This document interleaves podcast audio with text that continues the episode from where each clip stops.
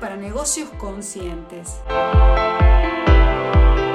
El podcast semanal de Silvina D en el que conversaremos sobre todas esas estrategias, técnicas y herramientas para hacer brillar tu negocio, gestionarlo de manera efectiva y poner en marcha una estrategia que atraiga interés sobre tus servicios.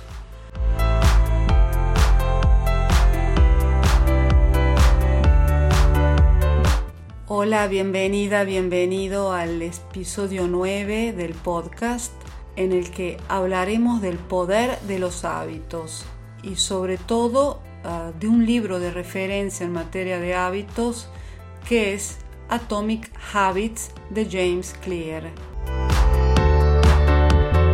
En este episodio quiero agradecer a Álvaro Sánchez de Gente Invencible ya que por medio de su membresía Ah, pude conocer este autor que es verdaderamente eh, maravilloso.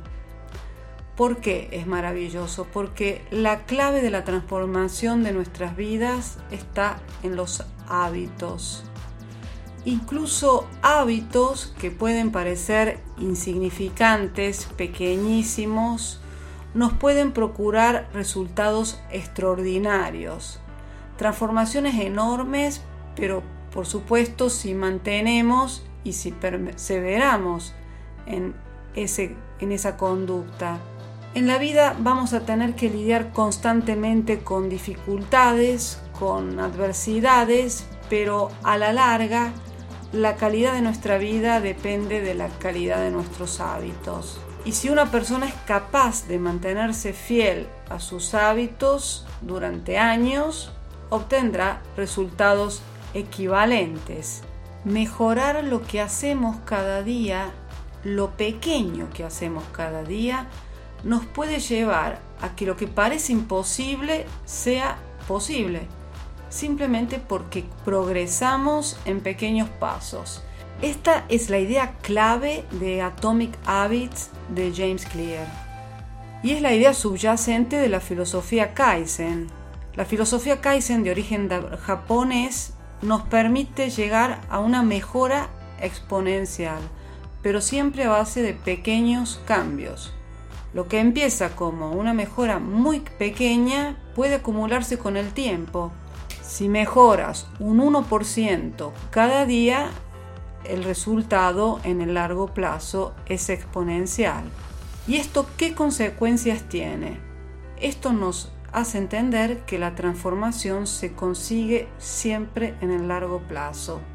Creo que es importante que tomemos conciencia de que a veces la cultura de la inmediatez no nos lleva a ningún sitio, porque los resultados tardan tiempo, pero siempre si actúas, si perseveras, si no tiras la toalla, si atravesas ese abismo de la desilusión, y superas la llamada meseta de potencial latente de la que habla James, te darás cuenta de que ese trabajo que al principio no lo veías se va acumulando y nunca se desperdicia.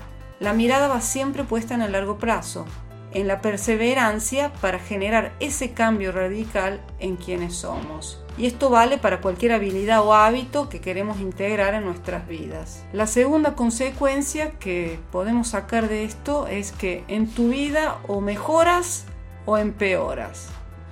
Porque lo que cuenta es la tendencia y la verdadera cuestión y la verdadera pregunta que nos tenemos que hacer es si estamos mejorando o empeorando.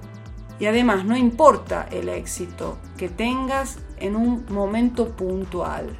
Lo que importa es determinar si tus hábitos te están conduciendo hacia el camino del éxito o hacia el camino del hundimiento, hacia el camino de la realización y del logro o hacia el camino de la destrucción. Lo interesante es que James habla de un concepto que son los indicadores reactivos, que sería más o menos como el barómetro de si lo estás haciendo bien o mal a nivel de hábitos. Es decir, si tu tendencia es al alza o a la baja. Pero te pongo algunos ejemplos para aterrizar más este concepto que para mí ha sido verdaderamente transformador. La cantidad de dinero que posees es un indicador reactivo de tus hábitos financieros, de cómo va también tu negocio. Tu peso actual es un indicador reactivo de tus hábitos alimenticios y de tu práctica de actividad deportiva. Tu conocimiento es un indicador reactivo de tus hábitos de lectura, de estudio y de aprendizaje.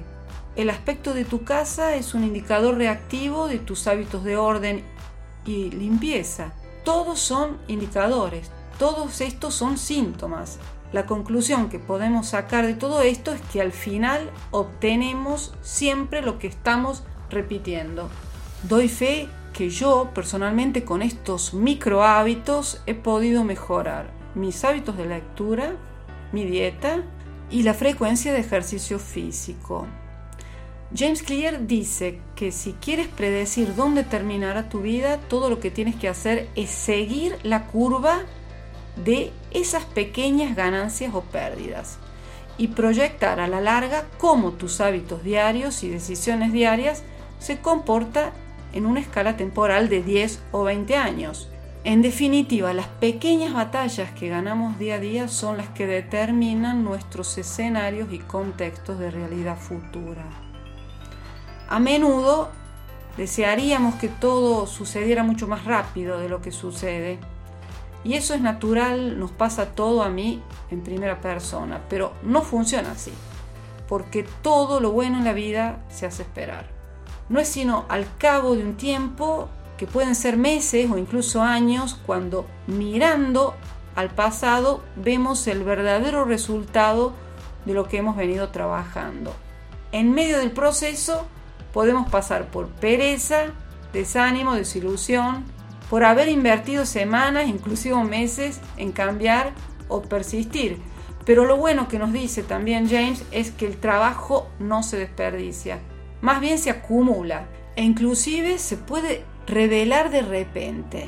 Memorable es una cita de Woody Allen que dice, solo me llevó 10 años tener un éxito de la noche a la mañana, pero fue de la noche a la mañana. Yo trato siempre de acordarme de esta cita. Otra interesante observación en Atomic Habits es la diferencia entre metas y sistemas, porque debemos diferenciar estos dos conceptos. Las metas son el resultado de lo que quieres obtener, mientras que los sistemas son los procesos para alcanzar esos resultados. La clave está en los procesos, en los sistemas en la suma de hábitos que te van a llevar al objetivo. Porque podemos notar que hay personas que tienen las mismas metas y unas logran determinados objetivos y otras no. ¿Por qué?